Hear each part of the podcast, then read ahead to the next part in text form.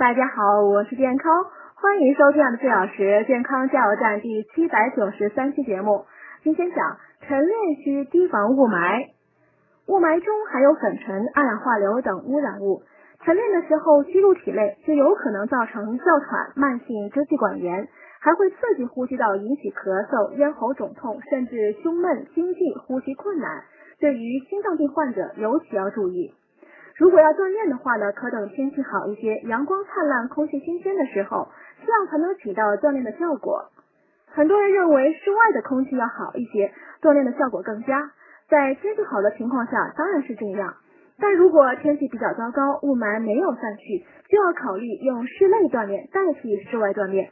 室内的话呢，可进行一些柔性运动，比如瑜伽、太极，还可以做一些俯卧撑、仰卧起坐。